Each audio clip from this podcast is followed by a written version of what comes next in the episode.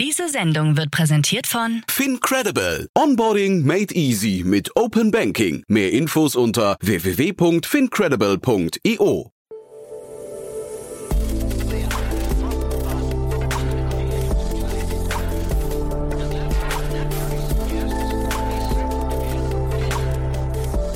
Startup Insider Daily. Herzlich willkommen zurück zu Startup Insider Daily. Mein Name ist Jan Thomas und wie vorhin angekündigt, Malte Rau ist bei uns zu Gast, der CEO und Co-Founder von Pliant.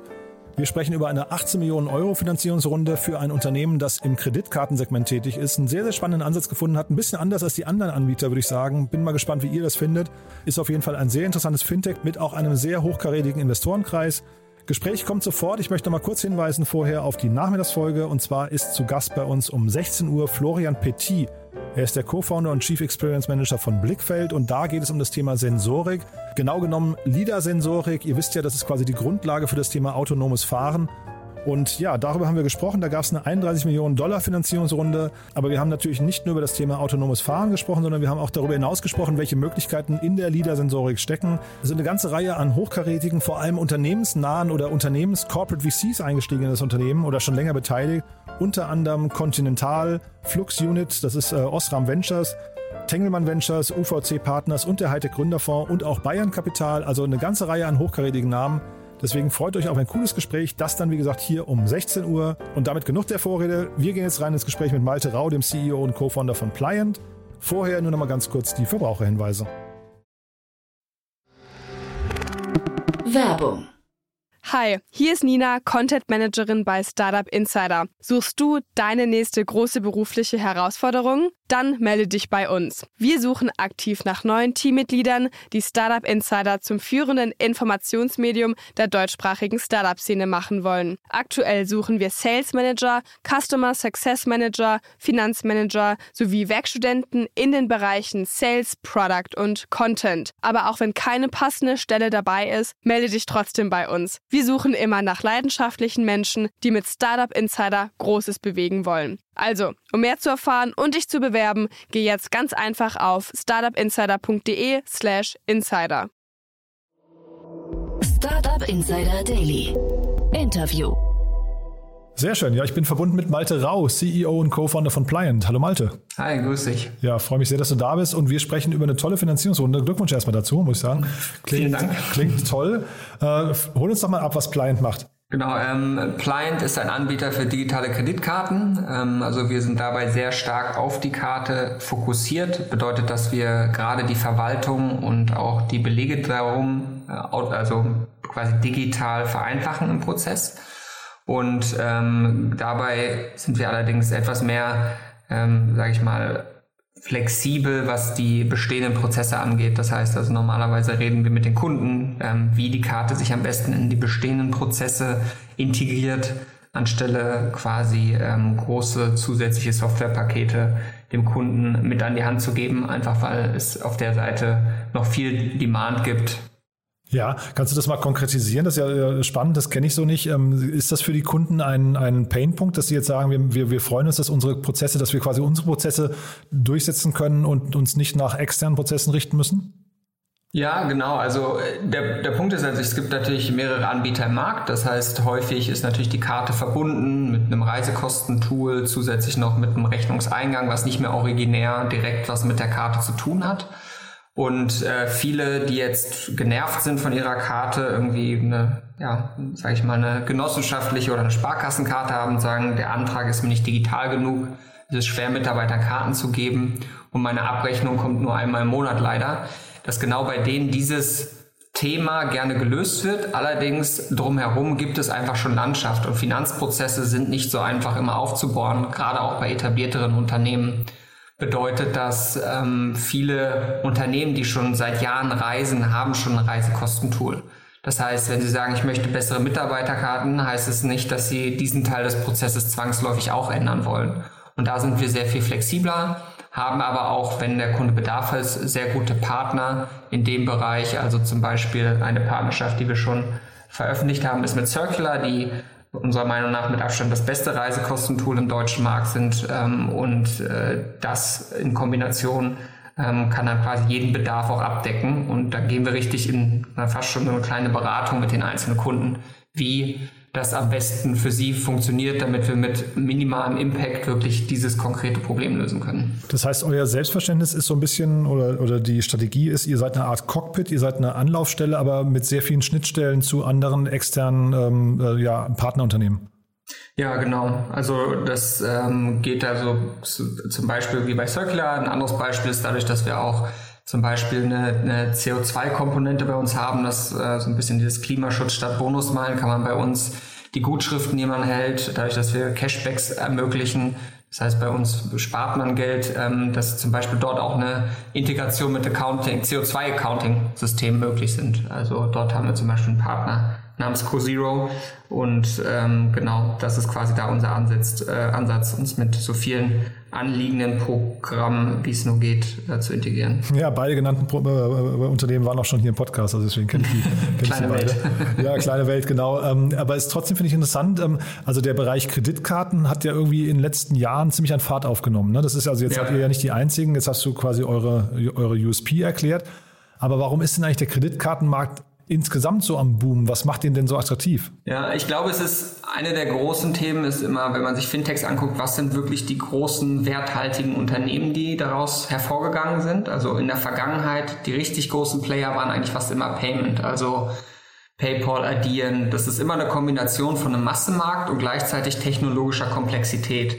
Wenn man sich anschaut, ähm, wie viele Banken im Payment aufgeholt haben, eigentlich keine. Das heißt, einer der wesentlichen Konkurrenten existiert in diesem Markt eigentlich nicht. Wenn man jetzt sich im Vergleich anschaut, ein Lending-Startup zum Beispiel, ist es häufig so, dass über längere Zeit auch Banken aufholen. Also auch wenn man sich jetzt anschaut, was in den UK passiert mit einem Funding Circular ähnlichen, die haben sehr lange gebraucht, bis sie sag ich mal, etabliert sind und die Banken sind immer noch viel, viel größer. Aber im Payment-Markt ähm, ist das eigentlich nicht so und hier im Unternehmenskreditkartenmarkt ist es diese Komplexität und gleichzeitig auch weiterhin ein Massenmarkt, weil diese Karte betrifft einfach jeden. Es gibt das kleine Unternehmen, aber auch das 10.000 Mann Unternehmen, was eine Karte braucht. Und hier sind einfach die Angebote im Markt, gerade auf traditioneller Seite, sehr weit hinterher ähm, und gleichzeitig auch kein Risiko, dass dort jemand wirklich zeitnah aufholt. Und ähm, das macht natürlich ähm, das Potenzial sehr, sehr viel größer. Jetzt hast du gerade verglichen quasi die traditionellen Banken mit Anbietern wie mit euch. Also das sprichst da quasi, wenn ich es richtig durchhöre, von ja, so einem richtigen Paradigmenwechsel. Aber zeitgleich könnte man ja auch sagen, es kommt ja jetzt mit ähm, dem ganzen Thema Krypto, kommt ja jetzt eigentlich schon die nächste Generation von Payment Tools. Ne? Äh, ist das für euch hinterher gefährlich oder hat das mit euch gar nichts zu tun? Ich glaube, das ist etwas, was im B2B-Bereich nochmal einen, einen sehr viel weiteren Schritt voraus ist. Also wenn man sich überlegt, was wir gerade digitalisieren auch und die Unternehmen, dass sie gerade anfangen, Kreditkarten häufiger zu nutzen und ähm, auch äh, die Prozesse dort weniger vom oder mehr papierbasiert oder weg von diesem Papier sich bewegen, ähm, ist Krypto nochmal ein sehr viel weiterer Schritt hinterher. Und man merkt auch, ähm, dass das Thema Vertrauen einfach eine sehr große Rolle spielt im B2B-Bereich. Das heißt, die Leute sind skeptisch gegenüber von ein paar auch neueren Anbietern. Und wenn man dann anfängt, glaube ich, jetzt von Krypto oder sagen, wir werden auch irgendwann Krypto machen. Ähm, das ist, glaube ich, etwas, was äh, nicht wirklich in der B2B-Welt aktuell ankommt. Vielleicht in ja, zehn bis 20 Jahren wird es relevant, aber dann werden auch spezifische Use Cases dafür, die man ja auch sieht, äh, gelöst, die ähm, allerdings nicht ein so weltumfassendes Netz, wie es zum Beispiel Visa ähm, da oder, oder ermöglicht, äh, von einem Tag auf den anderen ablöst. Ähm, und selbst Karten, äh, glaube ich, wenn es dort relevant wird, wird auch ein Visa, wo man ja sieht, dass sie jetzt ja auch neuere Anbieter kaufen, also ein Currency Cloud, da wo Innovation besteht, was sinnvoll ist in diesem großen Netzwerk, dann werden diese bestimmt irgendwann mit integriert ähm, und dann auch äh, dadurch automatisch zugänglich zu den meisten. Das heißt also, die Innovation wird sicherlich kommen, aber man darf nicht unterschätzen, die, ähm, ja, den, die so äh, große Reichweiten von existierenden äh, Schemes, also Netzwerken von Karten, dass äh, die auf jeden Fall dort auch versuchen, on top zu bleiben und auch die, das Funding haben, ja. um dies zu tun. Nee, bin ich, bin ich bei dir, klingt total plausibel. Äh, ob jetzt 10 bis 20 Jahre der richtige Horizont ist, weiß ich nicht genau. Man, man, man hat ja jetzt schon so das Gefühl, da, da, da, kriegt die ganze Sache gerade ziemlich viel Tempo. Ne? Aber ich bin total bei dir. Das Thema Vertrauen hat wahrscheinlich, äh, also ist wahrscheinlich ein total relevanter Punkt. Siehst du denn andere, ähm, ich weiß nicht, andere äh, Anbieter noch links und rechts, also jetzt äh, nicht Kreditkartenanbieter, die in diesen Markt rein könnten, in dem ihr da seid? Also siehst du Gefahr aus anderen, anderen Bereichen noch? Ähm, du meinst quasi Anbieter, die aktuell noch keine Karten bieten, aber Karten anbieten würden? Ja, ich, oder also meine Frage ist eher, sind es hinterher Karten? Darauf will ich eigentlich hinaus. Also die, ich hatte dich ja gefragt, warum Karten plötzlich so boomen und ich, ich kann das schon nachvollziehen. Zeitgleich, äh, wenn man euch so ein bisschen als eine Finanzcockpit-Lösung irgendwann mal so als mhm. eine Zentrale ansieht, dann müsste das ja unter Umständen gar nicht zwangsläufig über eine Kreditkarte laufen. Es könnte ja auch eine, eine andere, ein anderes Einfallstor geben, oder? Ähm, also sicherlich kann es andere Anfallstore geben. Man darf, äh, da, glaube ich, eine, ein Thema nicht vergessen, was löst die Kreditkarte selber überhaupt für ein Problem. Also mhm. es gibt jetzt ja auch Diskussionen mit Buy Now, Buy, now, Pay, Pay Later, ähm, auch im B2B-Bereich. Der Vorteil einer Karte ist einfach, dass das Vertrauen zwischen Verkäufer und Käufer ist eigentlich schon gelöst. Das heißt, derjenige, der eine Karte hat, hat automatisch auch in unserem Fall eine Kreditlinie Gleichzeitig die andere Seite weiß, ich werde sofort bezahlt. Und es gibt noch den, die Absicherung von Visa. Und diese Art des Vertrauens erstmal auf ein neues Netzwerk zu bekommen und abzusichern, das ist etwas, das ist eine sehr große Aufgabe und auch nur sehr fokussiert möglich. Das heißt auch, ähm, wir haben zum Beispiel Kunden wie Jung von Matt, also sehr große Konzerne, gleichzeitig aber auch sehr kleine. Und wenn man jetzt sagt, ich möchte ein Payment-Produkt bauen, was Zahlungen vereinfacht, dann wird man wahrscheinlich sehr schnell vielleicht im E-Commerce, im B2B E-Commerce irgendwie Fuß fassen, aber es wird sehr schwer da rauszuwachsen. Mhm. Ähm, das heißt, die Daseinsberechtigung und das unterliegende Problem, was die Karte löst, das ist schon sehr viel weiter fortgeschritten und wird auch nicht von einem Tag auf den anderen verschwinden. Ja, Finde ich, ja, macht total Sinn, wie du es beschreibst. Lass uns mal vielleicht, ja, vielleicht nicht jung von matt, vielleicht nicht, dass wir über einen konkreten Kunden sprechen, aber lass doch mal vielleicht nochmal das Szenario durchgehen. Jetzt äh, tatsächlich, wenn ein Kunde anfängt mit eurem Tool zu arbeiten, welche, äh, welche Vorteile bringt ihr ihm denn eigentlich mit? Also wie, wie verändert sich quasi, welche Prozesse verändern sich? Du hast gesagt, ihr versucht Prozesse beizubehalten, aber es wird ja wahrscheinlich eine Reihe an Vorteilen geben, mit denen ihr auf so einen Kunden auch zugeht. Kannst du das mal kurz ein bisschen beschreiben, wie sich dann so ein Kunde äh, theoretisch verändert im Finanzbereich? Ja, ähm, genau. Also es geht dann ganz konkret um die Kartenverwaltung. Bedeutet, normalerweise ist es ja so im aktuellen Setup, dass viele bei ihren Banken eine Kreditkarte mit ihrem Konto haben oder eine Debitkarte, also keine, ähm, ähm keine echte Kreditkarte und dort dann papierbasiert einen Antrag stellen müssen. Dann kommt diese Kreditkarte für den Mitarbeiter vielleicht zwei, drei Wochen später per Post. Ähm, hat auch irgendwie einen, einen Kreditlimit, was man nicht direkt ändern kann und dann äh, geht danach der Belegsammelhorror los ähm, auf Basis von äh, papierbasierten Abrechnungen, die man nur einmal im Monat bekommt. Das heißt, diese Probleme lösen wir quasi entlang ähm, der Kreditkarten, ich sag mal Wertschöpfungskette.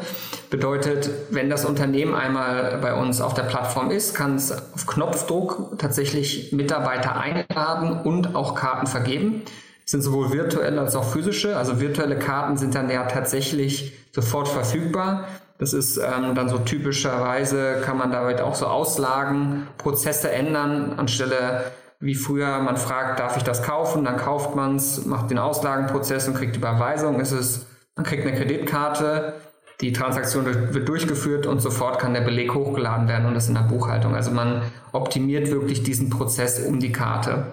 Und ähm, dadurch ist der, die größte Ersparnis bei weitem natürlich wirklich der Prozess, wie viele Leute in diesem Prozess äh, das anfassen müssen, wie viele Leute Belege sammeln müssen. Und dann haben wir zusätzlich noch eine Komponente, das bedeutet, dass wir preislich auch sehr attraktiv sind, kostenlos ähm, Einstieg bieten und auch Gutschriften in Form von Cashbacks. Das heißt gerade auch bei größeren Ausgaben wie Marketing, Cloud oder auch US-Dollar-Ausgaben haben wir sehr attraktive Konditionen, äh, die ganz, ähm, ja, sag ich mal, ganz einfache Vorteile auch bieten. Hm. Günstiger. Ja. ja. Fragst du dich denn eigentlich manchmal, das, das klingt ja, also klingt sehr überzeugend, wie du es beschreibst. Zeitgleich äh, müsste man sich ja fragen, warum die großen, die etablierten Kartenanbieter nicht längst in diesem Markt aktiv sind. Oder sind sie das und sind einfach nur bewegen sich langsamer? Ich glaube, das eine ist natürlich die, die Digitalisierung der Prozesse. Ähm, benötigt manchmal ein Tech-Setup, was ähm, viele gar nicht haben. Also ähm, ist jetzt sehr detailliert, aber ein Beispiel ist, dass ähm, um ein Limit in Echtzeit ändern zu können, muss man eigentlich über jede einzelne Transaktion entscheiden. Bedeutet das bei uns auf der Plattform, wenn ein Kunde zahlt, dann kriegen wir sofort die Information und sagen, okay, ja oder nein. Einfacher Check ist dabei, ist das Limit ähm, noch da. Das heißt, wenn jemand in Echtzeit sein Limit ändern möchte, muss man diesen Check bauen. Und viele Banken haben das gar nicht in-house. Das heißt, sie können gar nicht in Echtzeit ein Limit ändern. Und solche einfachen technischen Grundlagen sind überhaupt nicht gegeben, um solche, ein, äh, sag ich mal, Digitalverwaltung der Karten anzubieten. Und wenn Sie dort ähm, wirklich aktiv werden wollen, müssen Sie halt Ihre komplette Infrastruktur neu bauen. Und das sind Projekte, die dauern wirklich sehr, sehr lange. Und dann hat man aber auch erst nach einigen Jahren dieses ganze Setup gelöst, während natürlich alle, die jetzt wirklich Jahre Vorsprung entwickeln vor der Bank, sich immer weiterentwickeln, äh, immer besser in den Schnittstellen werden. Also eine typische Schnittstelle ist natürlich eine zu Datev, sowas, was wir äh, unseren Kunden anbieten. Und das ist ja alles noch nicht gelöst, wenn man überhaupt erst diese grundlegenden Probleme löst. Und ähm, deswegen äh, ist es sehr schwer, dort aufzuholen. Das andere sind natürlich auch die, die Setups, wenn man ein Konto dazu ähm, bringt. Ein Konto ist meistens ein Verlustmacher für eine Bank. Da ist eine Karte attraktiv, äh, aber wenn man nur das äh, attraktive Kartensegment hat, hat man natürlich auch einfach attraktivere Unique Economics als Unternehmen. Ähm, deswegen wollen wir auch ungern irgendwann mal ein Konto anbieten und uns lieber auf das fokussieren, was äh, entsprechend sehr profitabel ist. Ah, ja, ist sehr interessant. Das wusste ich nicht, dass, dass Konten dann sogar irgendwie, ähm, ja, ich weiß nicht, wenig Chancen auf Profitabilität haben. Äh, das heißt, ihr guckt quasi genau nach, nach Bausteinen, die bei euch ähm, ja hinterher zu, zu einem profitablen Geschäftsmodell passen, ja? Genau, also wir fokussieren uns deswegen sehr stark auf die Kreditkarte. Mhm. Äh, finde ich, finde ich auch total cool. Ähm, dann äh, erzähl doch mal, jetzt haben wir, äh, oder wir sprechen von dem Hintergrund an der Finanzierungsrunde, 18 Millionen Dollar waren es, glaube ich, ne? Ähm, oder Euro, ich habe es jetzt, sorry, mit den 18 Millionen Euro sogar. Ähm, eine Seed-Runde, das ist ja schon, schon enorm. Vielleicht magst du mal kurz beschreiben, also das ist ja, glaube ich, die zweite Runde trotzdem, die ihr abgeschlossen habt, mhm. wo ihr gerade steht und vielleicht auch, was ihr mit dem Kapital vorhabt und wie weit ihr damit kommt. Genau. Äh, ja, also das ist jetzt ja quasi eine, Erweiterung, genau. Also wir hatten ja vor äh, ein paar Monaten quasi unsere Seed-Runde announced, ähm, sind seitdem extrem stark gewachsen, äh, was dazu führt, dass ähm, unsere Bestandsinvestoren sehr schnell äh, hunger, äh, hungrig wurden ähm, und quasi die, die Runde mit erweitern wollten. Äh, wir haben jetzt eine, einen weiteren Investor hier mit reingenommen, äh, Embedded Capital, ähm, der, der neue Fund von von Ramin, ähm, da wir ja sein, seine, gerade seine fachliches Know-how extrem schätzen mhm. und äh, so eine sehr gute Ergänzung noch zum aktuellen Investorenpool halten.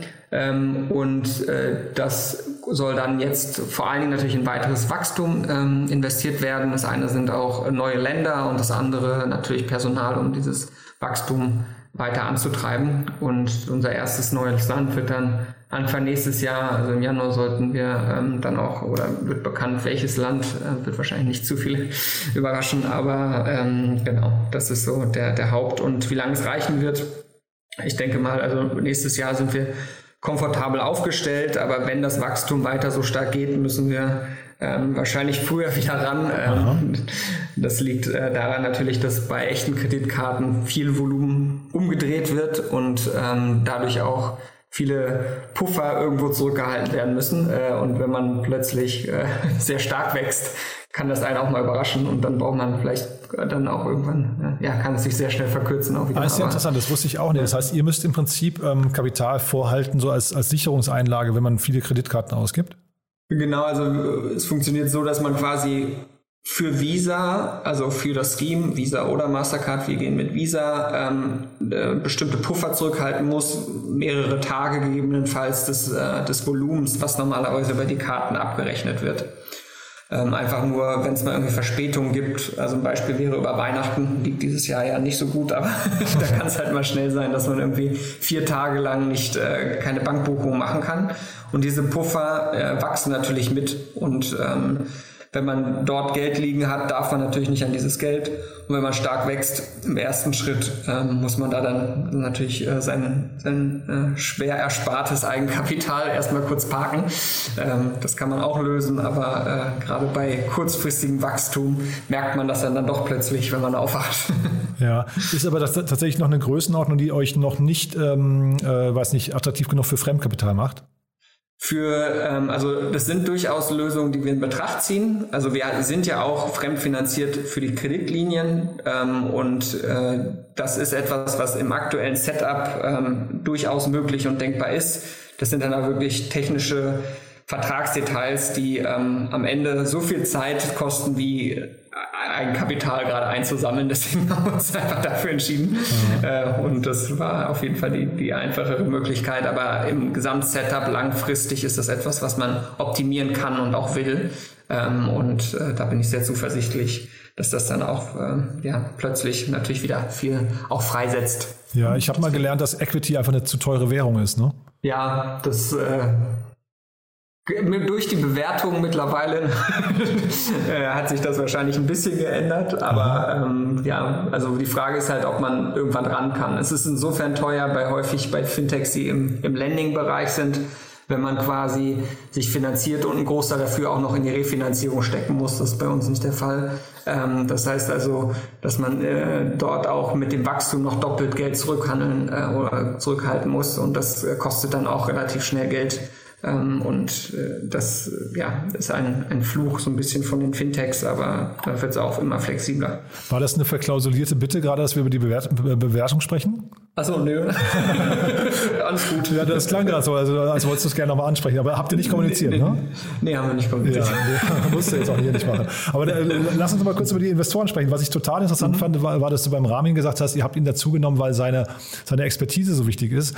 Ähm, kannst du mal sagen, was ihr euch von ihm versprecht? Ja, also ich meine, ähm, er hat wie, äh, wie wenige viel Fintech-Erfahrung auch und viel gesehen. Das Spannende natürlich auch in, im eigenen Company-Builder.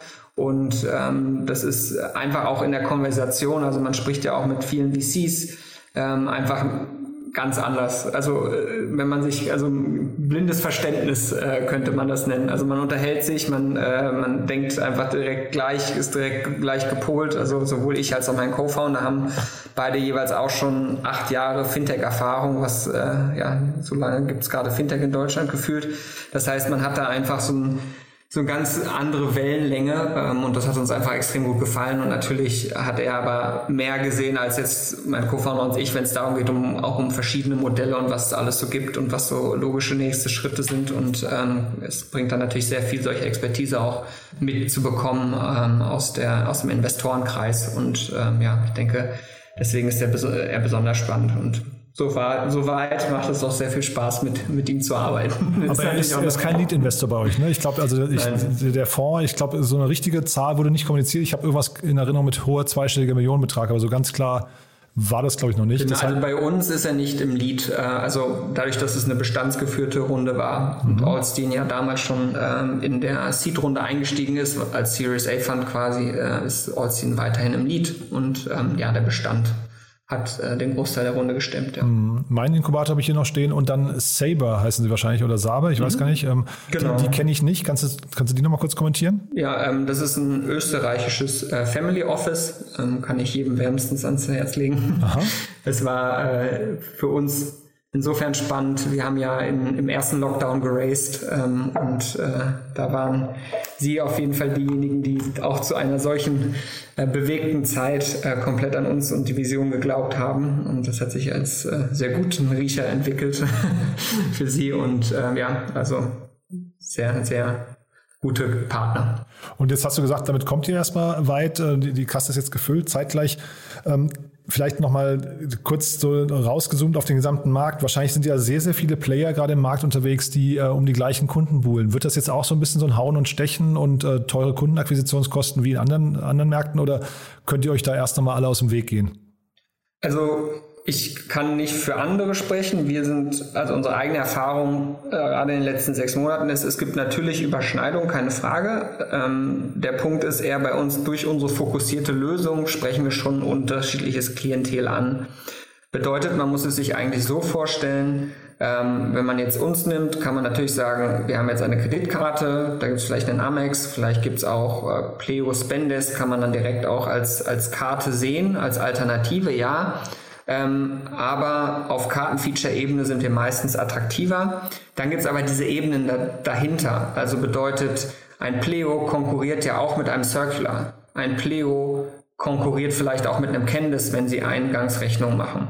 Das heißt also, wir haben natürlich immer, wenn es um Kartendiskussion geht, haben wir schon eine Überschneidung und merkt man natürlich äh, andere äh, Player im Markt, aber wir haben nicht diese Konkurrenztiefe. Da haben wir halt Partner und ähm, ich glaube, dass das wirklich äh, ja dadurch unser Leben schon noch mal ein Stück äh, einfacher macht, äh, gerade auch im Markt. Und wir sind auch schneller einsetzbar bei den Kunden, das äh, vielen gefällt. Also dieser, ich probiere es mal einfach aus. Das sind Leute im B2B-Bereich nicht gewohnt, aber das können wir gewährleisten durch schnelles Onboarding und auch gerade kostenlose Karten. Ja, ja, ich kann der Logik total folgen ähm, und heißt aber auch, wenn ich, dich, wenn ich dir richtig äh, zuhöre, ihr seht eher schon, dass Kunden, wenn sie mal ihre Lösung jetzt zum Beispiel bei Circular mal gefunden haben, dass sie dann eher dabei bleiben möchten. Also man, es gibt ja immer diese, diese, dieses Pendel, was schwenkt zwischen Bundling und Unbundling. Ne? Und jetzt sag, ja. sagst du ja quasi, wenn jemand mal angebundelt ist, dann möchte er eigentlich auch bei seinen Lösungen bleiben und sich nicht hinterher eine, eine gesamtheitliche Lösung wieder äh, suchen, die alles abdeckt.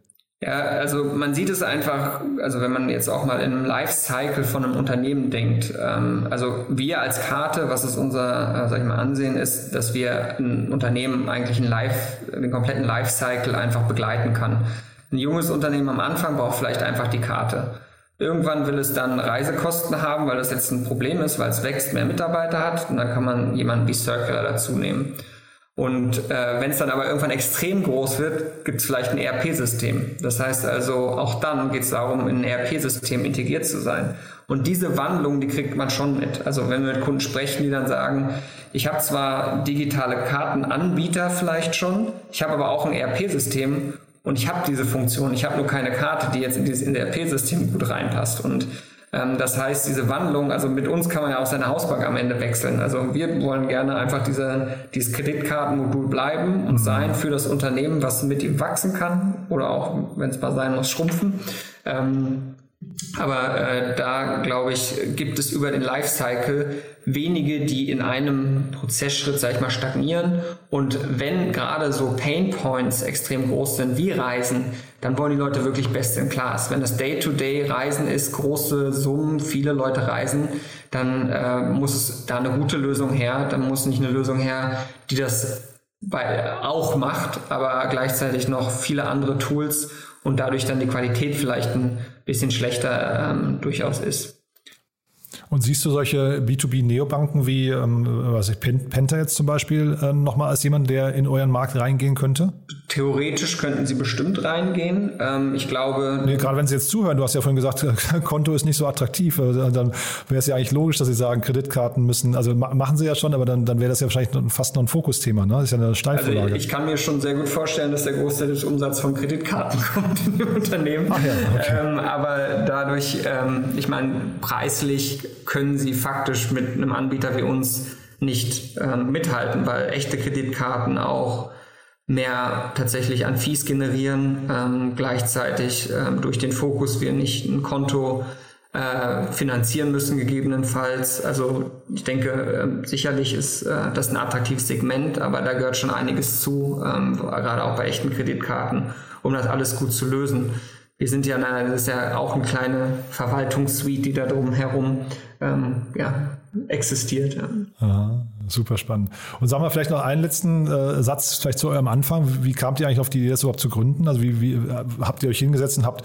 euch viele Dinge angeschaut. Also du hast ja, du hast ja einen ziemlich starken äh, Finance-Background, ne? mhm. Fintech-Background. Aber war das, war das trotzdem eine klare Entscheidung für dieses Segment und kam die Inspiration aus dem Ausland oder habt ihr zahlreiche Dinge euch angeguckt und einfach euch nach bestimmten Kriterien für dieses Modell entschieden? Ja, also wir haben selber, ich hatte vorher ein kleines Unternehmen, habe da das Thema Kreditkarten, also das typische, ich habe meine Karte im Unternehmen verteilt, jeder hat sie mal benutzt und äh, diesen Pain, den man kannte und haben uns darauf basierend das schon angeschaut, viele Leute auch interviewt und waren insofern überrascht, dass da, obwohl es schon Anbieter gibt, also es gibt ja sowohl auch Neobanken wie Revolut, die B2B-Kunden machen, ähm, aber die schon auch bei großen Unternehmen nicht wirklich in Frage kommen, weil die sagen, ich gehe jetzt nicht zu Revolut, gibt's die Bank morgen noch, also ganz, äh, mhm. ganz flach ausgedrückt.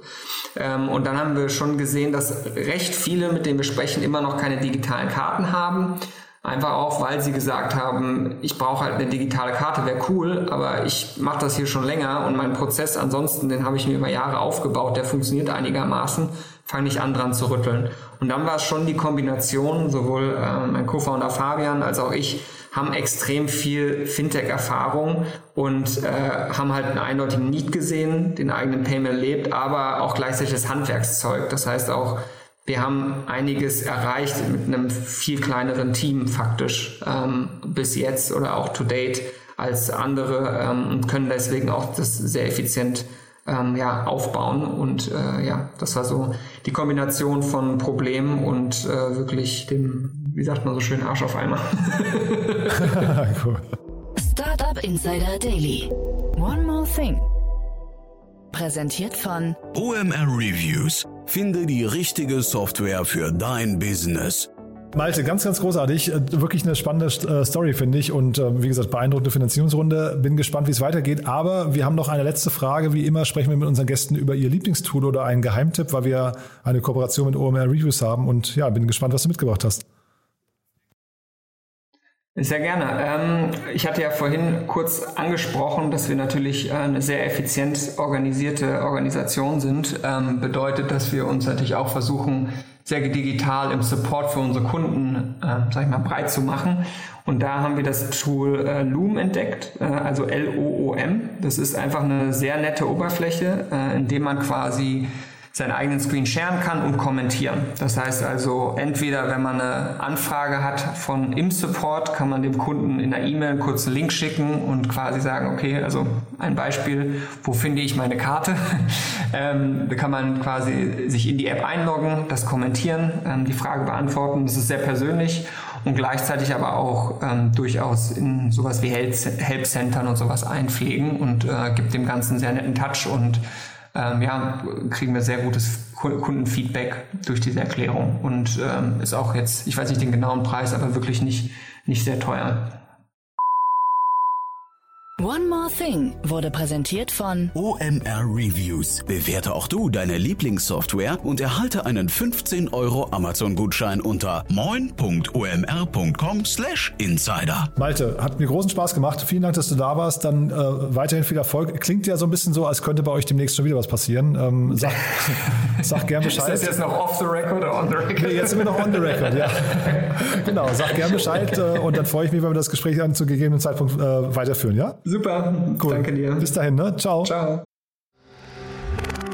Werbung.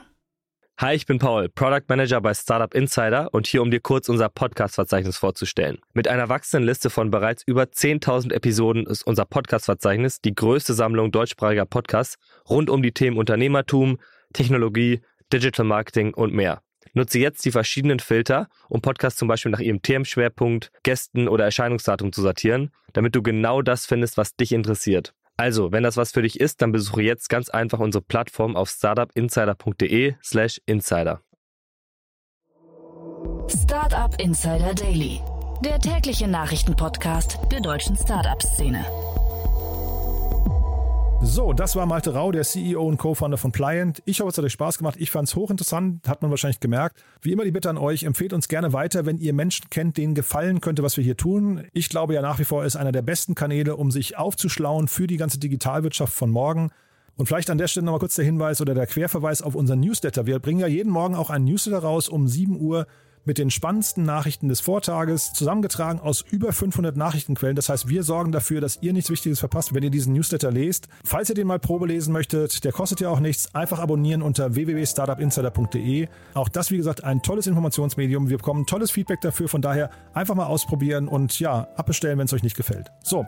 In diesem Sinne, ich hoffe, wir hören uns nachher wieder. Um 16 Uhr bei uns zu Gast Florian Petit, der Co-Founder und Chief Experience Manager von Blickfeld. Da geht es dann, wie gesagt, um das Thema Sensorik, viel um das Thema autonomes Fahren, aber auch um die Möglichkeiten, die ansonsten noch in dem ganzen Thema LIDAR-Sensorik drin sind. Da war ich selbst ziemlich überrascht und hatte ein paar Dinge gar nicht so gesehen. Von daher, ja, freut euch auf ein gutes Gespräch. Das dann, wie gesagt, um 16 Uhr. Bis dahin, euch erstmal einen wunderschönen Tag. Ciao, ciao.